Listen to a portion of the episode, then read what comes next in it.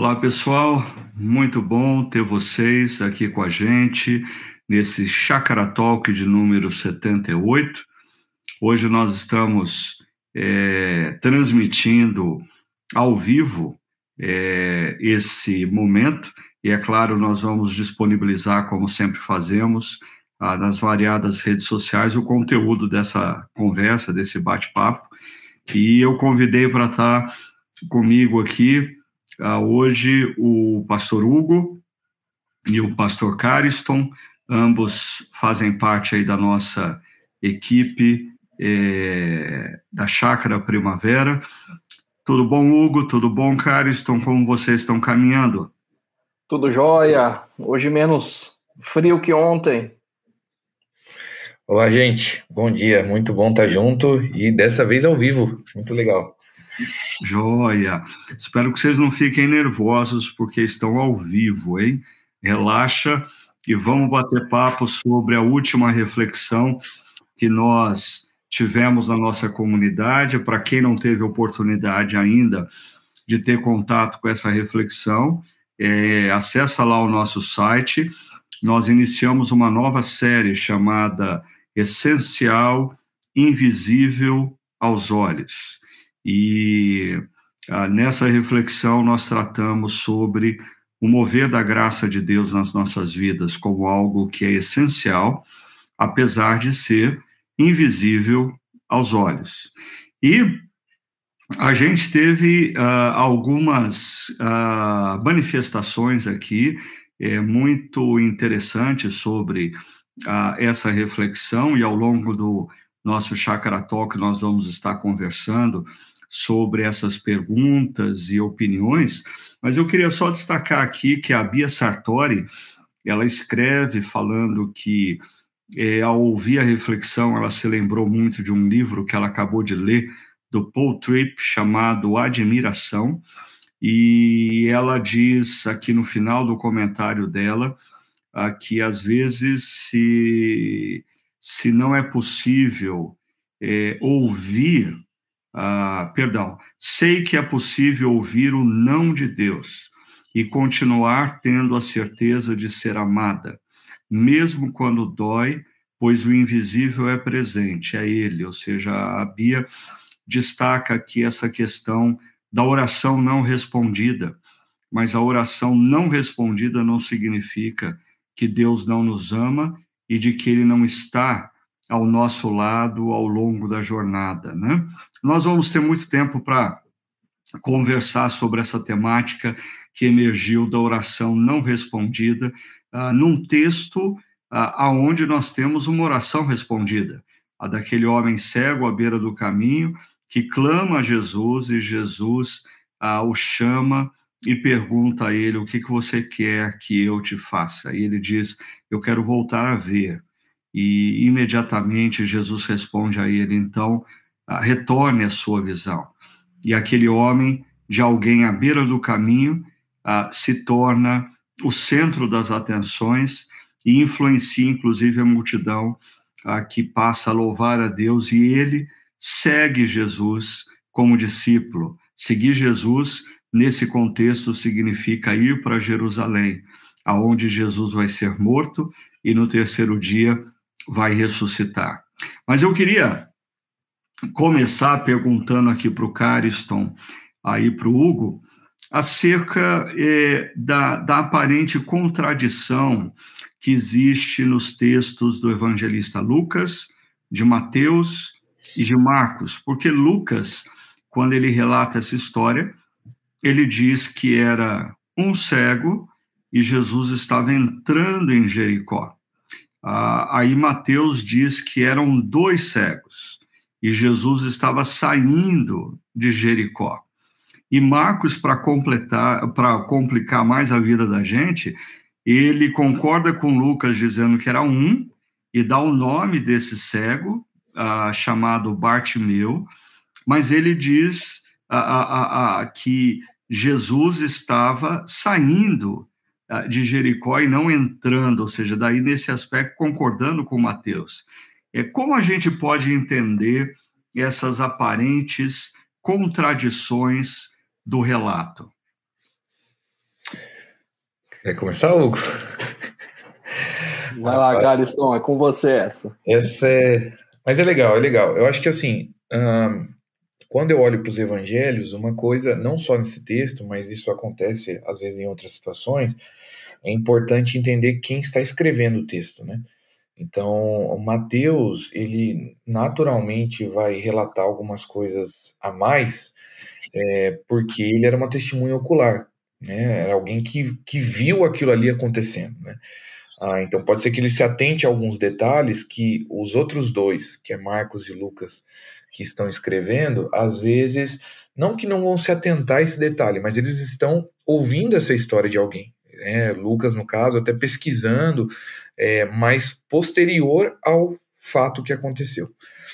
Agora, especificamente nesses dois, nesse texto né, do, do cego e, e, e nessa, nesses três textos aí de Mateus, Marcos e Lucas, ah, sobre essa questão de Jesus se aproximar, né? Ele aproximou-se de Jericó ou ele saiu de Jericó. Ah, Existe dois, dois pontos aí importantes a destacar. Primeiro, o, o verbo aproximar, né? No caso relatado aí em Lucas. É, esse verbo é, é, o verbo egizo ah, no grego e ele, ele significa ah, o ato de estar perto.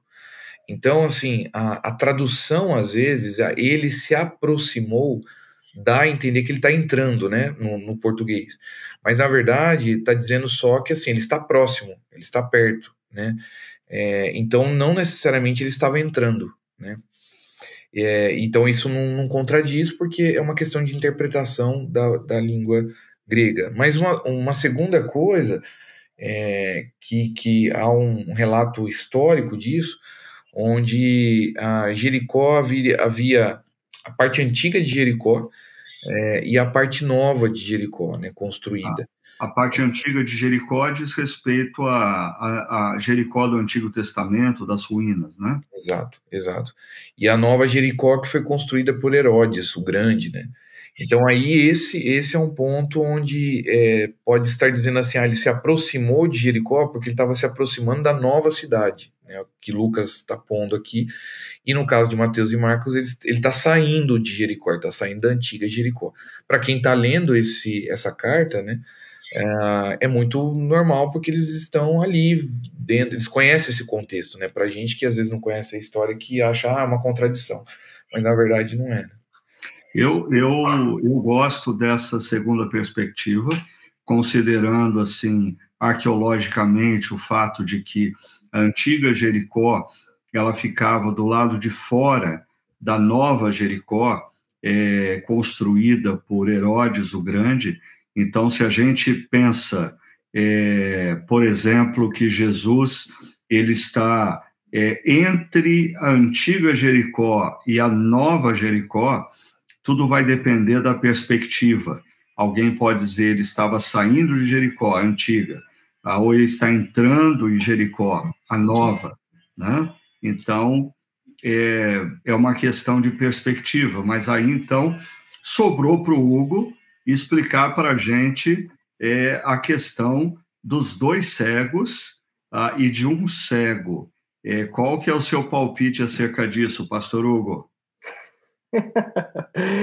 É, é, parece até como você colocou, né? Pessoas que leem a Bíblia, tá, eles viram e falam assim: tá vendo? Tá tudo errado, né? É, eles não registraram correto. Qual que é o fato?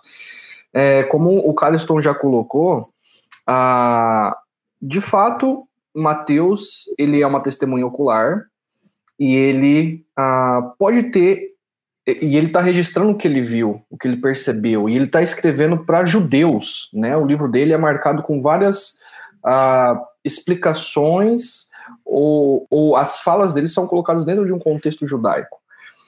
E, e ele então faz uso desses daquilo que ele viu, dos dois cegos. Quando Lucas ele vai registrar, e Marcos também, a gente percebe que os, os ouvintes dele são diferentes dos judeus. Então Lucas ele tem várias explicações, Marcos tem algumas explicações para aqueles que não são judeus. Então não necessariamente, quando eles registram, registram que foi um cego, não necessariamente não houveram dois cegos, mas nas pesquisas deles, é, eles, é, na hora de registrar, eles colocaram aquilo que era mais importante para aquele público que estava os ouvindo, né? Mas não necessariamente não houveram dois cegos.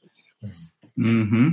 É, eu até é, um dos comentaristas que eu lia dizia que Lucas ah, e Marcos possivelmente registram é, o cego que se manifestou, porque era muito comum na antiguidade pessoas com deficiências, ah, sejam visuais, paralíticos, leprosos, eles andarem em bando. Eles não andavam sozinhos, porque como eles não podiam se juntar a outras pessoas, eles se juntavam entre os iguais. Então, uh, bem possivelmente esse homem não está sozinho, mas Lucas e Marcos manifestam é, a, a história do homem que gritou, o homem que se manifestou. Né? Então, agora, deixa eu colocar uma coisa, eu, eu creio que é importante a gente conversar sobre isso uh, por duas razões. Uh, o podcast é uma oportunidade uh, de pessoas se aprofundarem no conhecimento bíblico e perceberem, assim, terem novos olhos para a leitura e para a compreensão da Bíblia.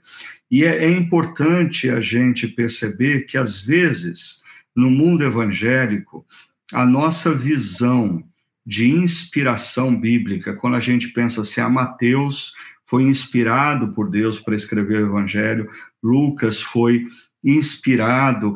Muitos cristãos têm uma imagem equivocada, achando assim que Mateus, Lucas, João, Paulo, quando estão escrevendo os textos, eles têm uma experiência de êxtase, eles perdem completamente o controle de quem eles são, eles estão quase que psicografando um texto. Não, não é isso que acontece.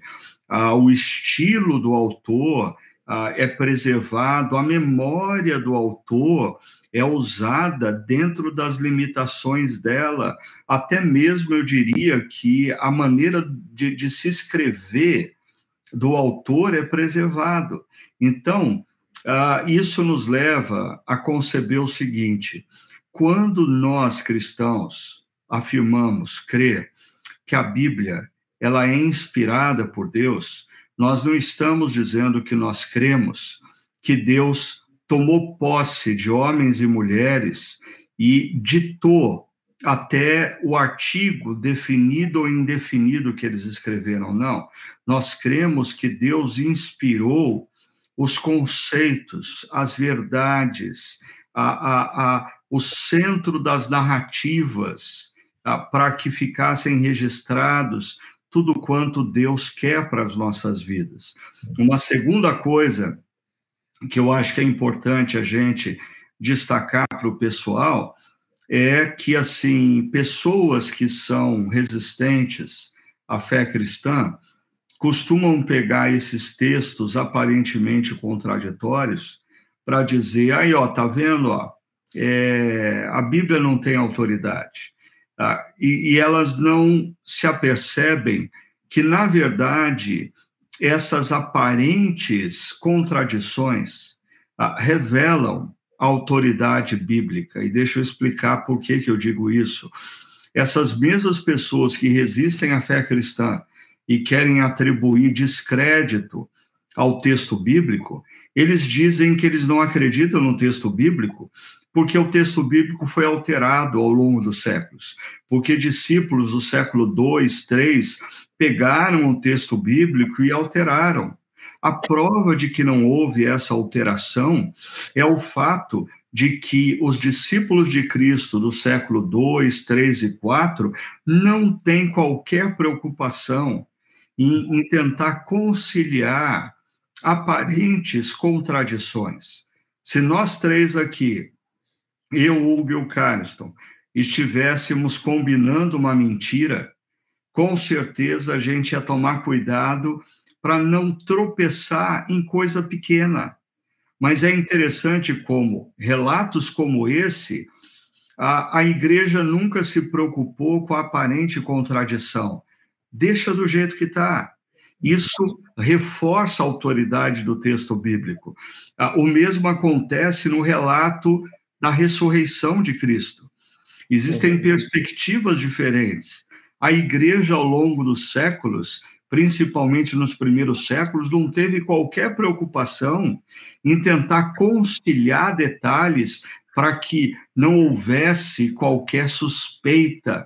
Não, a, a, a igreja do primeiro, segundo, terceiro século tem tanta convicção que o que aconteceu através da vida de Jesus foi algo tão tremendo, tão verdadeiro e que impactou a vida de homens e mulheres ao longo ah, dos séculos que ah, eles não têm preocupações com textos como esse que nós estamos estudando, com aparente contradições. Mas como a gente viu, é só se aproximar um pouquinho mais e estudar um pouquinho mais que a gente percebe ah, que existem respostas para essas aparentes é, contradições, mas lembrando que cada evangelista está contando a história numa perspectiva, alguns são testemunhas oculares, outros não, e tudo isso acontece, esse transcrever acontece 20, 30 anos depois dos fatos ocorridos, ou seja, existe aí o elemento também memória quais são os detalhes que ainda estão presentes na memória de um ou não estão mais presentes na memória do outro. Mas lembrando que a inspiração bíblica, nós cremos na inspiração orgânica das Escrituras. Ah, o conceito, o, o, as verdades é, é, foram inspiradas por Deus para que chegassem até nós. Agora, deixa eu virar essa página e ir para o que interessa. É, uma das coisas que me chama a atenção nesse texto que nós refletimos é essa, essa verdade de que a, a nossa visão nos impede de perceber muitas vezes as coisas como elas de fato são. E o texto não mostra que apenas a multidão não conseguia perceber a verdade como de fato ela era, mas os próprios discípulos de Jesus não conseguem perceber.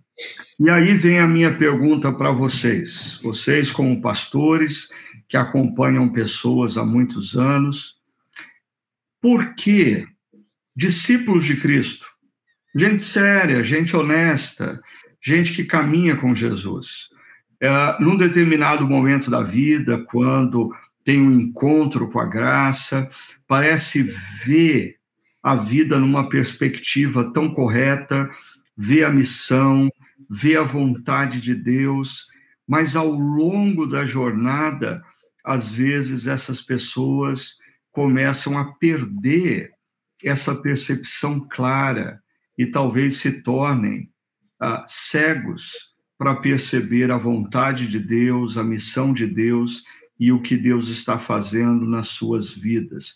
Por que isso acontece? O que gera essa cegueira na vida de muitos discípulos ao longo da jornada cristã?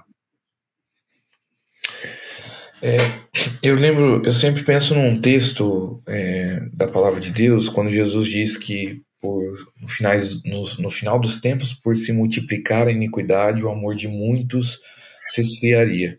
Eu acho que a, a, uma coisa que fica claro na vida das pessoas que uh, esfriam seu coração é, e, e, e, como você pôs, Ricardo, até se tornam cegos diante do que Jesus está fazendo, é, um pouco é pelo que está acontecendo ao redor dela, né?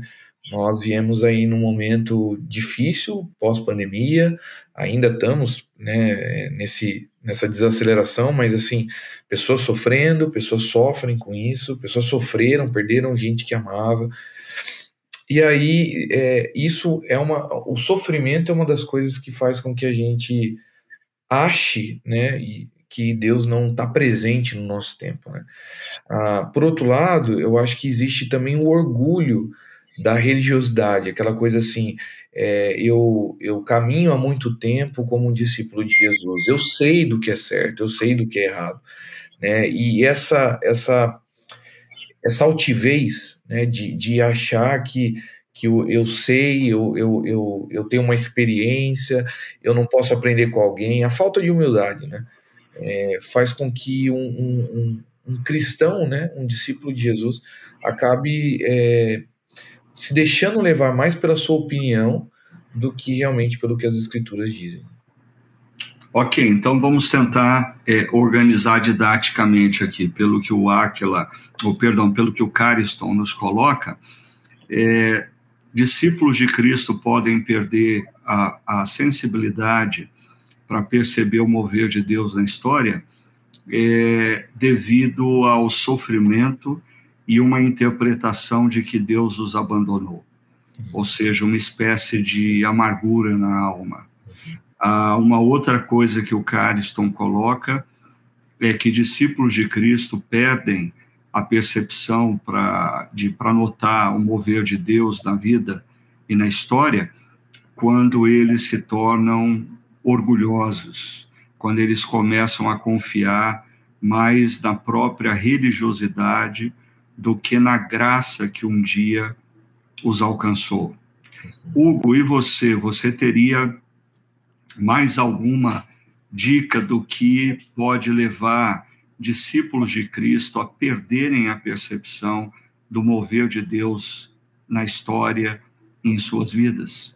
Uhum. Eu, eu acredito ah, que, assim, isso acontece com todos nós. Essa é a minha leitura, até porque acontece comigo. Uma das minhas experiências é, acontece não assim todos os dias, etc, né? Mas a minha leitura é que assim, quando Jesus me salvou, eu tinha 17 anos e eu cresci numa igreja uh, presbiteriana, cristã, uh, eu ia porque meus pais mandavam. E aí Jesus me salvou quando eu tinha 17 anos, né? Não foi uma data específica, alguma coisa assim é, extraordinária.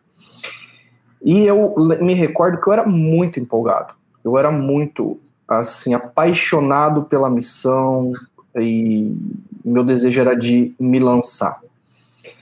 Aí vou para o seminário, me caso. Na medida em que eu vou assumindo algumas responsabilidades, é como se fosse atração da vida, do dia a dia, é, talvez me cegando ou talvez desacelerando minha paixão. E aí, de repente, é, vem mais responsabilidades no ministério, depois vem os filhos, e toda aquela empolgação que tinha, ela vai desacelerando também. Não é algo que é pecado, mas é algo que é, é, é, algo que assim é um outro momento de vida, é uma outra maturidade. Na medida em que eu vou buscando a Deus, é, a maturidade de vida, as responsabilidades, o contexto é, nacional, etc vai fazendo, de certa forma, eu me cegar, né?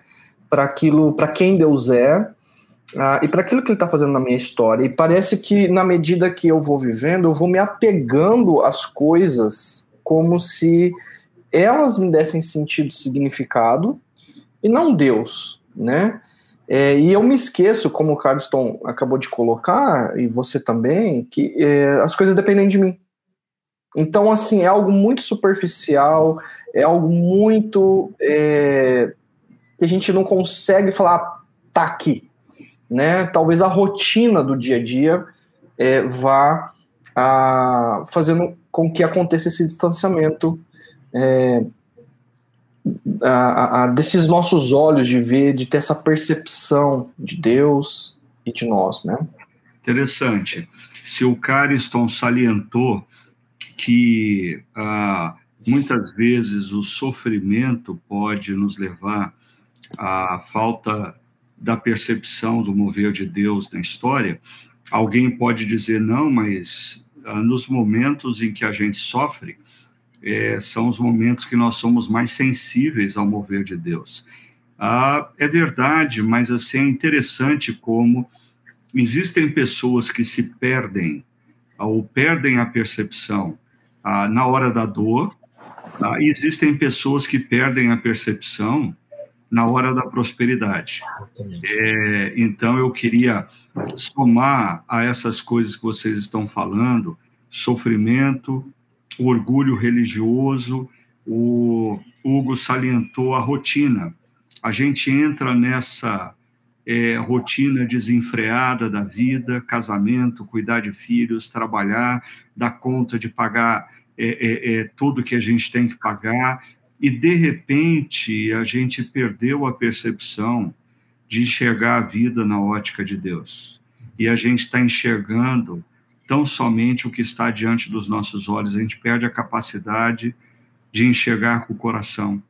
Né? Uhum. Mas eu queria acrescentar aí é, é, duas coisas.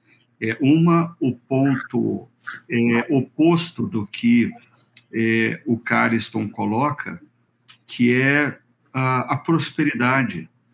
É, às vezes, a dor e o sofrimento, é, elas são tão intensas que nós somos levados a questionar Deus, aonde o Senhor está, e a gente perde a percepção do mover de Deus.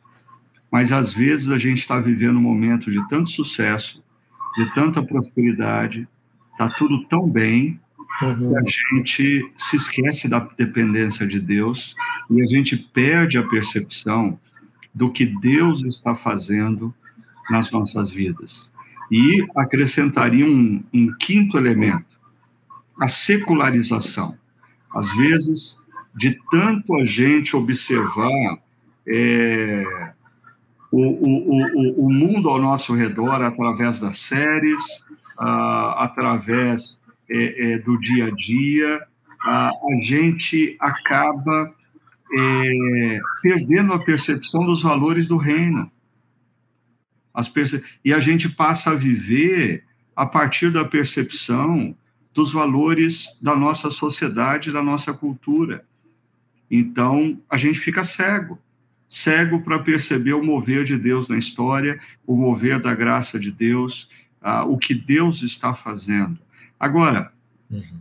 é interessante a gente pensar aqui nesse texto. Uh, Jesus se aproxima desse homem e pergunta: O que, que você quer que eu te faça? E ele diz: Eu quero voltar a ver.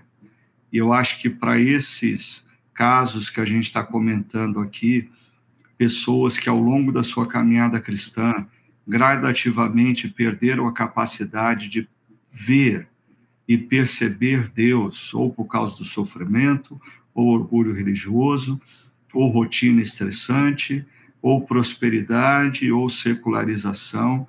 Esse texto nos mostra que Jesus nos ama, ele vem ao nosso encontro e ele quer restaurar a nossa visão para que a gente perceba o mover dele a, e a sua graça nas nossas vidas que a gente guarde isso aí.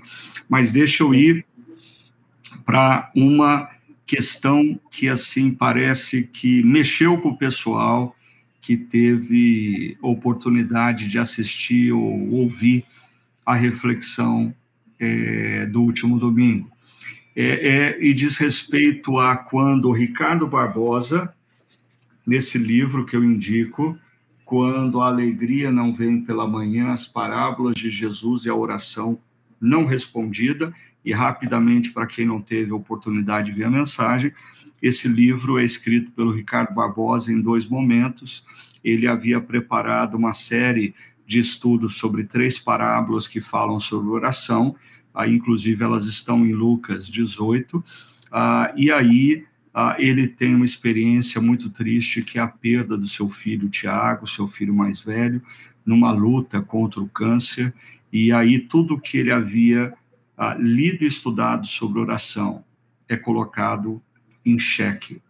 E aí, eu fiz menção na pregação de dois autores. Um deles é um tcheco filósofo e teólogo chamado Thomas Halik, que ele diz: olha, o propósito da fé e da oração não é resolver nossos problemas, mas compreender os desejos de Deus e nos alinhar a eles. Ou seja, é, essa é uma face. Thomas Halik diz: olha, quando nós oramos, o propósito não é mudar o coração de Deus, o propósito é o nosso coração se conformar à vontade de Deus. Mas isso leva a alguns questionamentos, né? Como eu mesmo coloquei. Ah, se Deus é, já sabe o que vai acontecer e eu não preciso, é, Ele sabe tudo que eu preciso antes que saia da minha boca, para que orar? E aí vem ah, uma frase que é destacada pelo Ricardo Barbosa, mas que é do Tim Keller, uh, que Tim Keller diz: não existe a menor possibilidade de nossas orações uh, disputem com Deus o controle do universo. Mas agora vem a fala dele. No entanto, faz parte da bondade do desígnio de Deus permitir que o mundo seja suscetível a nossas orações. Em outras palavras, Tim Keller está apontando aqui uh, que através da oração nós somos co-criadores da história. Deus, na sua soberania e graça, nos convida a participar da cocriação na história através da oração. Me diz uma coisa: vocês teriam alguns exemplos bíblicos de como Deus é, usa as orações do seu povo é, para mudar a história? Uhum. Ah, quer falar, Hugo? Eu ia. É, eu acho que essa é uma parte sensacional da mensagem, de que nos leva ao engajamento é, daquilo que Deus está fazendo na história, porque a gente precisa da percepção de que é Deus quem está agindo. A vida ela não é centrada em nós, mas é centrada naquilo que Deus está fazendo. E uma das passagens que eu acho assim parece antagônica, mas eu acredito que é isso que deve acontecer na nossa vida quando é, Paulo está junto com Timóteo e Silas, lá no, em Atos capítulo 16, uh, e aí o, o, lá no verso 6, olha só que interessante o que diz. Paulo e seus companheiros viajaram pela região da Frígia e da Galácia, tendo sido impedidos por quem? Pelo Espírito Santo, impedidos do quê? De pregar a palavra na província da Ásia. E quem é a pessoa mais interessada que o evangelho seja anunciado? O próprio Deus. Mas o próprio Deus impede, naquele momento, de que eles preguem na província da Ásia. E aí ele vai dizer que Paulo tem um sonho. Né? Durante a noite, lá no verso 9, durante a noite, Paulo teve uma visão na qual um homem da Macedônia estava em pé e ele suplicava: passe a Macedônia e ajuda-nos. Depois que Paulo teve essa visão, preparando-nos imediatamente para partir para a Macedônia, concluindo que Deus nos tinha chamado para lhes pregar o evangelho. Né? Então, assim, é, essa foi uma das, a, das partes mais intrigantes da, da mensagem, do qual a gente tem que perguntar o que, que Deus está fazendo na minha vida, através da minha vida, no meu ambiente de trabalho, na minha família, e a oração ela vai fazer isso, né? Por um lado, a gente tem o Thomas Halick, dizendo que a, a oração ela não resolve os nossos problemas, mas ela nos mostra qual é o desejo de Deus para nós, e com certeza Paulo, Silas, Timóteo, Lucas ali estão orando, e Deus mostra, impedindo para eles irem para a Ásia, e de repente Deus mostra que é para ir para Macedônia e para um outro lado. E a nossa... Vai lá, pode falar, Ricardo. É, só um detalhe: é, o exemplo bíblico que você é, citou, eu acho que é sensacional para a gente entender essa perspectiva que o Thomas Halick traz para a gente. Que o propósito da fé e da oração não é resolver nossos problemas, mas compreender os desejos de Deus e nos alinhar a eles porque você cita um exemplo uh, de Paulo e a sua equipe querendo ir numa direção, uh, mas Deus, através da oração ou da própria visão, mostrando para eles uma outra direção, e aí eles alinhando os desejos do coração deles uh, aos desejos de Deus. Agora, é, deixa eu provocar vocês, é, se o Cariston quiser colocar e o Hugo quiser voltar, ah, eu, eu queria exemplos bíblicos nos quais é, estão é, relacionados à afirmação do Tim Keller. Momentos em que, quando o povo de Deus ora, Deus torna o mundo suscetível à oração do seu povo. Uhum. É, o, o, Hugo, o Hugo foi bem calvinista, né? tem que tirar o sarro, não pode deixar. Né? Eu lembrei, eu lembrei da, de Elias, né? Quando Elias está no, no monte é, e assim percebendo o pecado do, do povo, do rei Acabe, né? Se distanciando de Deus e ele desafia ali os profetas de Baal. É, e Elias ora a Deus, pedindo para que Deus faça um, algo ali que é absurdo, né? É, Senhor, é, desce fogo do céu. A história conta que ah, Elias, ah, eles, ele, eles fazem um altar, altar, um altar ali e ele diz: Olha, pede para o seu Deus aí, Baal, né, é, fazer com que, que desça fogo, né? E eles oram, oram, oram, né, para o Deus Baal e nada acontece, né? E desfalecem até de tanto orar. E Elias então enche ainda de água num tempo onde estava tudo seco. Ele falou, não, pode jogar água aqui, pode, pode, pode jogar água em volta desse altar aqui. É, e ele ora, Senhor, é, eu preciso que o Senhor faça algo nesse momento aqui, né? É, e diz o texto que Deus manda descer fogo do céu e o fogo desce ali e, consome aquele altar, né? Então, assim, é perceptível o quê? Que Elias estava entendendo o que estava acontecendo na história pecado daquele povo, o distanciamento do povo de Deus, né, porque era o povo de Israel ali, o distanciamento do rei que foi colocado ali para fazer, para direcionar esse povo. Elias entende isso e ora, né, naquele momento pedindo algo, e Deus intervém, né? Deus intervém e faz o que Elias está pedindo. A gente pode lembrar de algumas situações, por exemplo, é, quando o povo é, estava refém, prisioneiro, exilado no, no, no Egito, e, e, a intervenção de Deus através de Moisés, ah, diz o texto bíblico, é resposta ah, do clamor do povo. Uhum. É resposta de Deus intervém porque o povo está clamando. E num determinado momento da peregrinação que Deus diz, eu vou acabar com esse povo. A minha paciência acabou. Moisés intercede por esse povo. Moisés intercede e Deus, para o terror dos fundamentalistas xiitas, Deus atende a oração de Moisés. Então, existe aí um, um, um, um, um paradoxo que é, por um lado, a oração ela gradativamente alinha o nosso coração ao que é o propósito de Deus. É mais ou menos quando nós oramos, Pai nosso que estás no céu, santificado seja o teu nome, assim na terra como nos céus. Venha a nós o teu reino.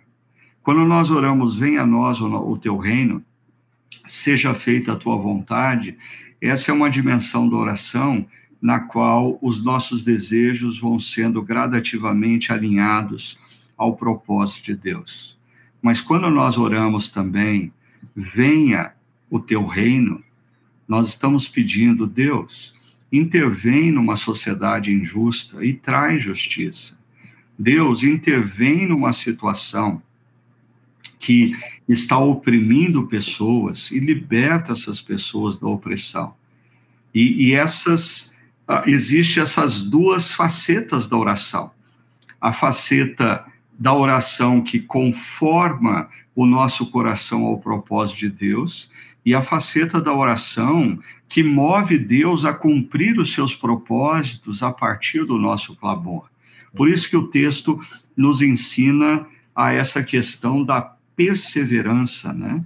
É o, o, o André Vogel, que é um dos pastores e está nos acompanhando pelo jeito aqui no YouTube, ele faz menção até de um rei em Israel a, a, a que, que, que pede para Deus algo e Deus muda a história desse rei. Isso aparece constantemente, ou até mesmo o texto que nós citamos um homem que clama, filho de Davi, tem misericórdia de mim, e Jesus se aproxima dele e diz: O que, que você quer que eu te faça? O que, que você quer que eu te faça? Ricardo, mas é interessante, né? Assim, como A gente crê num Deus que é soberano e que sabe todas as coisas, mas ao mesmo tempo a gente, é, Deus nos desafia a clamar é, e pedir, né? Então assim, é, o, o, André mencionou isso. lembrei da, da, da, o povo pede para Deus um rei, por exemplo, né? Então assim, ah, a gente quer um rei para nós. É, é, é, Mas aí pede, aí pede errado, né? É, exatamente. Aí pede errado. Não...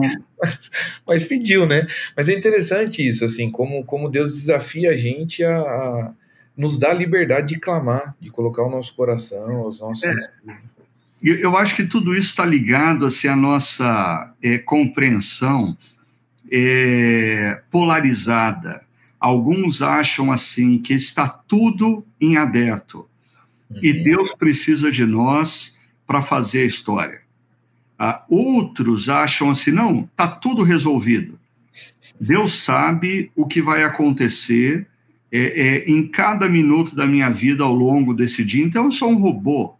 Eu não, não importa. Isso me chocou muito durante a pandemia, quando pessoas diziam assim, usavam um texto bíblico fora do contexto, né, que diz ah, Deus conhece todos os nossos dias e Ele sabe qual é o dia da nossa morte. Então, se eu ficar em casa com máscara ou se eu sair e ir para uma aglomeração sem máscara, tanto faz, porque o dia que chegar a, a, o momento da minha morte vai chegar. Eu diria isso é fatalismo, isso não é cristianismo. E uh, na minha concepção, e aqui eu estou me abrindo para levar paulada de vocês e de muitos grupos xiitas aí no nosso contexto contemporâneo, mas eu creio que Deus, na sua imensa soberania, ah, ele já determinou algumas colunas é, centrais na história. Isso já está estabelecido. E mais, ele já determinou como a história termina, culminando em Apocalipse 21 e 22. Agora, assim como numa construção, é, as paredes internas de uma construção elas são variadas. Você pode colocar as paredes hum. em perspectivas diferentes. Eu acho que existe um espaço que Deus nos convida para participarmos dessa missão. E, e Deus dá esse espaço para a gente participar orando, para a gente participar agindo. Isso não significa que tudo depende de nós mas isso também não significa que nós somos robôs e que já está absolutamente tudo pré-determinado e que nós não temos nada a fazer, nem muito menos orar, porque não vai adiantar a gente orar, como alguém colocou aqui numa das perguntas, deixa eu citar para vocês. A pessoa não se identificou, mas ela disse assim: Olha, quantas vezes deixei de orar porque aprendi que nada dos planos de Deus pode mudar. Ah, fatalismo. Uma, uma coisa que eu estava pensando aqui, me refletindo também na, na, na mensagem, uh, a gente, nós vivemos um tempo onde quando a gente fala sobre soberania de Deus, vontade de Deus, é, parece que Deus nos deu muitas informações sobre isso. Enquanto que a, e se a gente tem a informação correta, a gente vai descobrir qual é a vontade de Deus para cada detalhe, né? É, enquanto que a Bíblia, ela não está nos convidando a ter informações sobre Deus. Ela conta que Deus é soberano, ela conta que Deus tem os seus propósitos, os seus desígnios na história, mas ela nos convida a um relacionamento. Esse Deus está chamando filhos para um relacionamento, Deus está chamando povo para um relacionamento, e ele vai é, mostrando o seu querer, o seu cuidado num relacionamento. E aí a gente pega a, informações sobre a soberania de Deus e, e parece que Deus deu tudo isso fechado para a gente. Mas, por exemplo, se a gente fosse o apóstolo Paulo, é, Paulo confia na soberania de Deus, de que Deus está conduzindo a história. Mas, de repente, Deus o impede de ir para a Ásia e manda ele para Macedônia.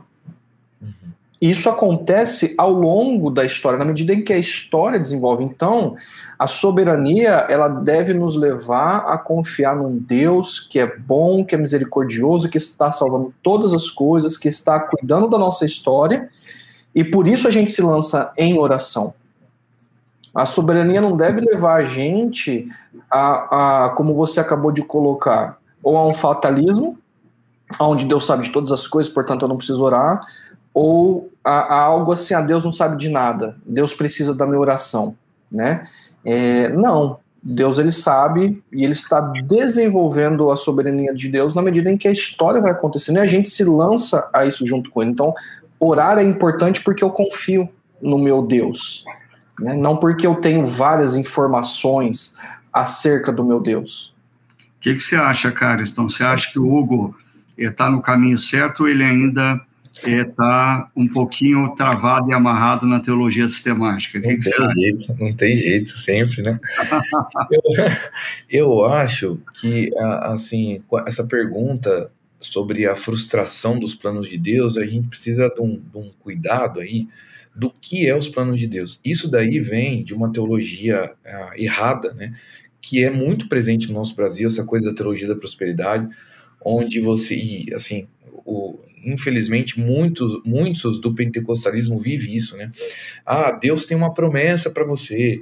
Os planos de Deus sobre a sua vida não se frustram. Tá, o que é esses planos de Deus, né? É, é, quando a pessoa recebe esse tipo de mensagem numa pregação, numa oração, às vezes ela tem a, a, a ela, ela discerne que está falando de, de ela ser próspera, de ela conquistar um sonho, de ela, ah, sei lá, ela tá com 30, 40 anos solteira e quer casar, então ela vai ter um marido excelente que vai ser um príncipe encantado, que vai chegar num cavalo branco e então assim, é, é, é, esse é o plano de Deus que a pessoa está pensando e aí de repente isso não acontece, ela diz, poxa, eu orei tanto para isso e não aconteceu, né? É, mas os planos de Deus se frustram então, mas, mas quem disse que esses eram os planos de Deus? Você ouviu isso numa, numa mensagem, numa oração, numa pregação? É, é, é, como isso foi testificado no seu coração para você? E assim, você está fugindo do plano histórico da coisa, né? De que Jesus é o centro da, das coisas, de que a missão é mais importante, de que esse mundo aqui já é do maligno e vai acabar eu não estou dizendo que a gente não está nem aí para o mundo. Eu estou dizendo que a gente precisa ter um cuidado do que é esse plano de Deus, porque aí a gente vai orar e vai se frustrar também. Né? Eu, eu creio que a descrição que você faz, Cariston, é dessa, é, desse estilo de, de vida e de oração ah, do mundo é, marcado pela teologia da prosperidade, é, faz do cristão uma espécie de criança mimada. Uhum. Uma criança que diz: Eu quero, eu quero, eu quero. E se você não fizer o que eu quero, eu vou fazer birra. Uhum. Então, a pessoa está com ente querido doente. E alguém diz: Ah, porque você tem que orar pela cura. E ele passa a orar pela cura. E não existe outra possibilidade. Por quê? Porque ele é uma criança mimada. Uhum. Ele quer, quer e quer. E se Deus não fizer, ele vai fazer birra. Então a pessoa, ela diz que se apropria de promessas de Deus, não. Ela, ela faz uso de um da palavra de Deus para impor a Deus o que ela quer.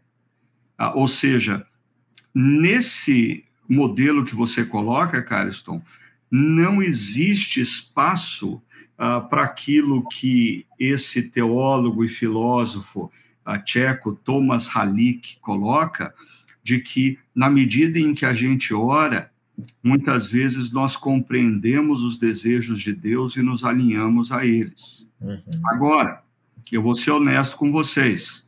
Uh, eu ainda acho que vocês, como pastores presbiterianos, quando a gente fala de oração, vocês nadam de braçada nessa dimensão do ah, a gente tem que orar e Deus vai alinhar o nosso coração. Mas a gente tem receio tolo de trabalhar na dinâmica que o próprio Tim Keller aponta, de que quando nós oramos, Deus, na sua imensa soberania, ele decidiu. Ah, eu gosto sempre de pensar na história de Neemias, ah, que não é uma história de oração, mas é uma história de ação. Assim, Deus queria restaurar os muros de Jerusalém? Para mim, a resposta é sim, mas ele decidiu que não iria fazer, a não ser através de Neemias e do povo. Existem coisas que Deus quer fazer na história, mas ele, na sua soberania, decidiu que não vai fazer, a não ser através de homens e mulheres como eu e vocês.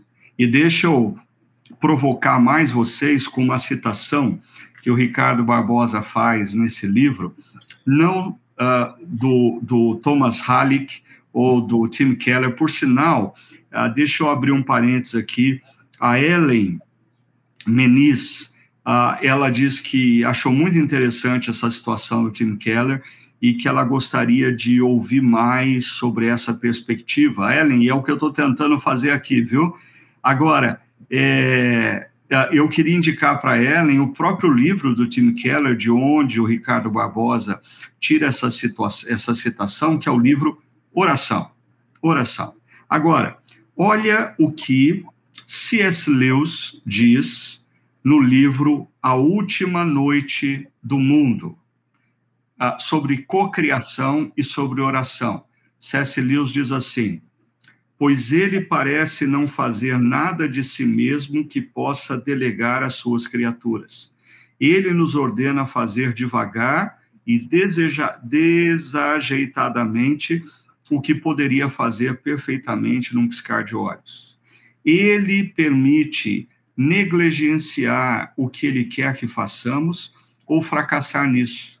Talvez não compreendamos plenamente o problema, por assim dizer, de permitir que vontades, olha só, C.S. Lewis, vontades livres coexistam com a onipotência.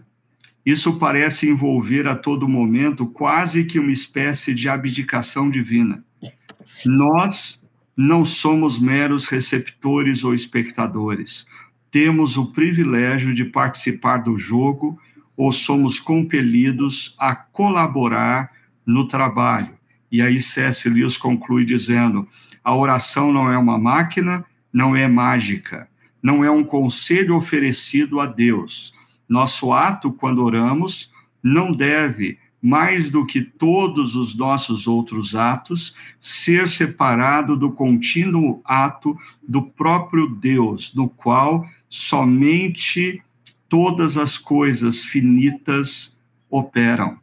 Ou seja, C.S. Lewis também falando da co-criação e da nossa participação como povo de Deus na missão. Ah, mais algum comentário sobre essa temática complexa que a gente entrou aqui? Ô, Ricardo, então a gente tem que ver como um mistério a, essa situação da cocriação entre a, a vontade de Deus e a ação humana juntas, né? É um mistério. Que, que é um mistério, que envolve essas duas coisas juntas. Uma não exclui a outra, mas elas devem caminhar juntas. Aham. Uhum. E como. Em gênero, número e grau. Legal. E como é que é. Uma pergunta para você, Ricardo. Pronto, sobrou. Tem uma pergunta da Karen Andrade no YouTube. E Karen, muito bom ter você aqui com a gente. É, que ela coloca: Como diferenciar o não de Deus de um espere um pouco mais? Quando devo parar de orar por algo específico que ainda não foi atendido? Por que, que eu acredito que a Karen está fazendo isso, né? E desculpa aí tomar a sua frente, Ricardo. Mas, é, é, como é um mistério, eu acredito que muitas pessoas têm essas dúvidas, né? Por exemplo, a oração de uma cura, a, por uma, a, um emprego, a mudança de uma casa ou não, né? É, muitas vezes eu percebo que as pessoas elas reduzem a elas próprias a oração, ao invés de compreender o macro, e tem muita gente que só olha o macro daquilo que Deus está fazendo e, e, não oram por si mesmas também. Né? Como que a gente pode conjugar isso? Deixa eu, deixa eu tentar colocar algumas é, ideias práticas para um tema altamente complexo. Né? Primeiro, como eu disse, é, eu concordo com você que a prática da oração ela se dá nesse espaço aonde eh, se encontra a soberania de Deus e o convite de Deus para nós participarmos da sua obra através da intercessão. Nós somos uma nação de sacerdotes que intercede. E esse ponto de encontro, esse encontro entre a soberania de Deus e o nosso e o convite de Deus a nós que participemos da missão e da história, ah, é, é, um, é um ponto onde está coberto é, pelo mistério de Deus. Então, é um, é um espaço, eu acho que onde existe mistério de Deus, nós não devemos ser irreverentes, nós devemos ser reverentes. Aquilo que Deus quer que nós conheçamos, Ele revelou. Aquilo que Deus não revelou, Ele pede para que nós sejamos reverentes. Eu diria que mistérios nos tornam humildes. Mistérios colocam eu e você na posição de onde nós nunca deveríamos ter saído. Nós somos filhos, criados por Deus, nós não somos Deus. Agora, caminhando por uma dimensão mais prática é, que a Karen coloca, eu diria que, primeiro, os nossos pedidos, eles devem ser sempre manifestos a Deus, e Deus nos incentiva, as parábolas de Jesus em Lucas 18, nos incentiva a perseverarmos. No entanto, nós precisamos associar perseverança à sensibilidade para comover de Deus nas nossas vidas. Porque quando nós oramos com perseverança e atentos ao mover de Deus nas nossas vidas, muitas vezes, gradativamente, enquanto nós oramos, Deus vai iluminando cantos escuros da nossa alma, de maneira que a gente começa a perceber o que a gente não percebia antes. E a nossa oração muda. A nossa oração gradativamente muda. Então, nós precisamos conjugar perseverança com sensibilidade para comover de Deus nas nossas vidas. Agora, eu sei que a pergunta que vem em seguida é: como ter essa sensibilidade? Eu diria, dentre tantas coisas, é, há três coisas eu creio que nos ajudam grandemente. Primeiro, faça da oração não um balcão de pedidos, mas um espaço de relacionamento. Porque na medida em que você ora, tendo por propósito conhecer mais a pessoa de Deus, quando você conhece mais uma pessoa, você começa a entender melhor quais são os propósitos dela, quais são as vontades dela. Segunda coisa, a leitura da palavra. Nós vivemos hoje num momento onde as pessoas desassociaram a oração da leitura da palavra, porque a gente vive numa correria tão grande que a gente ora enquanto a gente está dirigindo e a gente escuta a palavra por tabela. É, assim, as meditações são meditações que um outro fez e, e, que o outro falou, que Deus falou ao coração dele através daquele texto. Então, isso não nos expõe ao texto bíblico. E eu diria, quando nós somos expostos ao texto bíblico, nós conhecemos melhor a vontade de Deus. E quando a gente conhece a vontade de Deus, as nossas orações mudam. E uma terceira coisa que a gente pode fazer para ser sensível ao mover de Deus, a voltar a um ponto que é recorrente e que quem me conhece sabe que eu defendo muito. É, tenha mentores espirituais sérios e maduros. Por quê? Porque eu diria que muitas vezes a, a gente precisa que mentores nos ajudem a gente discernir se o que a gente está pedindo é fruto de uma birra de uma criança egoísta ou é um convite de Deus à perseverança. E esse mentor espiritual pode nos ajudar a discernir os rumores das nossas almas, do mover de Deus nas nossas vidas. Eu espero ter podido ajudar a Karen e lançar luz sobre esse tema complexo de maneira uh, o mais simples possível. Mas queria lembrar vocês que o, o desafio dessa reflexão passa por é, nós voltarmos a orar, voltarmos a orar com perseverança, a voltarmos a orar é, sensíveis ao mover de Deus nas nossas vidas. E aprendendo com a oração desse homem cego que estava à beira do caminho ah, e que dizia: Filho de Davi, tem misericórdia de mim. Ou seja, ele conhece a sua posição, ele não tem nada para oferecer, ele não é uma criança birrenta, ele não é um religioso é, reivindicando que Deus faça a vontade dele por causa do currículo que ele tem. Ele é um homem humilde que se aproxima de Deus, confiando que Deus é gracioso e misericordioso. E ele clama: tem misericórdia de mim. Aquila, ou perdão, eu tô com Aquila na cabeça hoje aqui, é que ele está aqui no chat falando com a gente também, mas Cariston e Hugo, fechando esse momento, qual seria a última palavra, o último toque, o último desafio que vocês gostariam de lançar para o pessoal que nos acompanha aí? Hugo? Pode ir, vai lá, Caristão. Hoje a gente tá, tá, tá parceiro. É, gente, eu, eu diria que não deixe de orar e clamar. É, tem esse equilíbrio no coração. Deus é soberano, Ele sabe de todas as coisas, Ele direciona nosso coração, a nossa vida, e existe uma história que está sendo construída e que Ele governa. Mas é, você, eu, como discípulo de Jesus, temos o desafio de clamar e orar a Deus pelo que a gente é, precisa, sonha, deseja e que esteja alinhado com a vontade de Deus. Então, é, ore, ore, ore muito, converse com o Senhor, converse com Jesus, porque Ele é uma pessoa, Ele está do nosso lado, Ele está nos ouvindo. Né? E a minha fala, a final, é, eu acho que ali no, na, na mensagem do Ricardo, ele termina falando sobre oração, que é perseverante, e uma oração que é de rendição.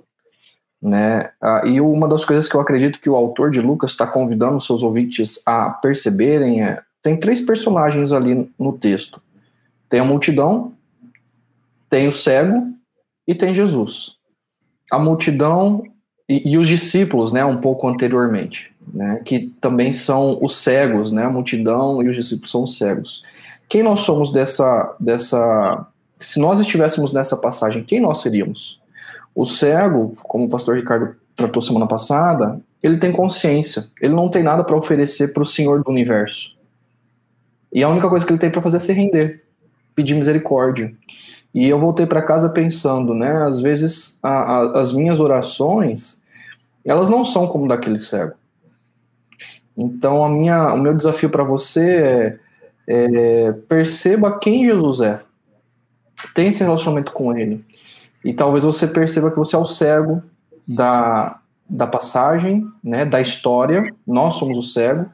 E quando a gente compreende quem ele é e quem nós somos, a nossa oração muda completamente. E esse rei do universo, ele vem nesse mover da graça na nossa direção.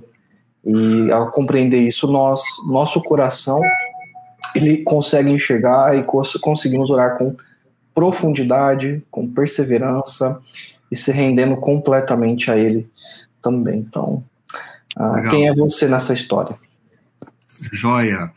E o, o meu último desafio é para todos aqueles que estão participando com a gente, nos ouvindo, é eu não sei qual é o seu momento de vida, é, eu não sei qual é a situação que o envolve nesse momento, se ela é boa, se ela é ruim, mas o meu desejo é que, da mesma maneira como aquele cego foi surpreendido com Jesus no seu caminho, que o dia de hoje seja dia de você ser surpreendido ao perceber que Jesus não te abandonou, Jesus te quer e Jesus veio ao teu encontro. E que você é, tenha uma experiência de reinício de jornada com ele, ou talvez a uma experiência de se tornar discípulo de Jesus, que vem ao seu encontro demonstrando amor e graça, envolvendo a sua vida e mostrando que você não está sozinho. tá bom? Que Deus abençoe grandemente todos vocês ao longo dessa semana.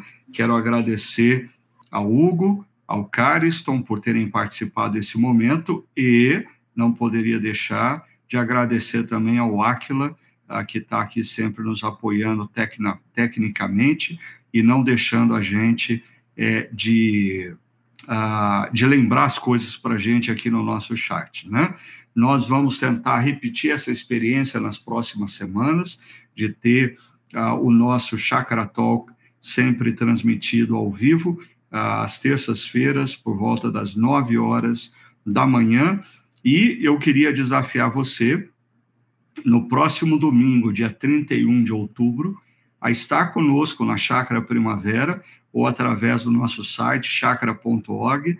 Ah, nós vamos estar dando continuidade a essa reflexão essencial e invisível aos olhos, agora falando sobre o, a voz do amor, invisível aos olhos, mas essencial. Ouvir a voz de Deus que diz que nós somos filhos amados em quem Ele tem todo o prazer. Até lá e Deus te abençoe.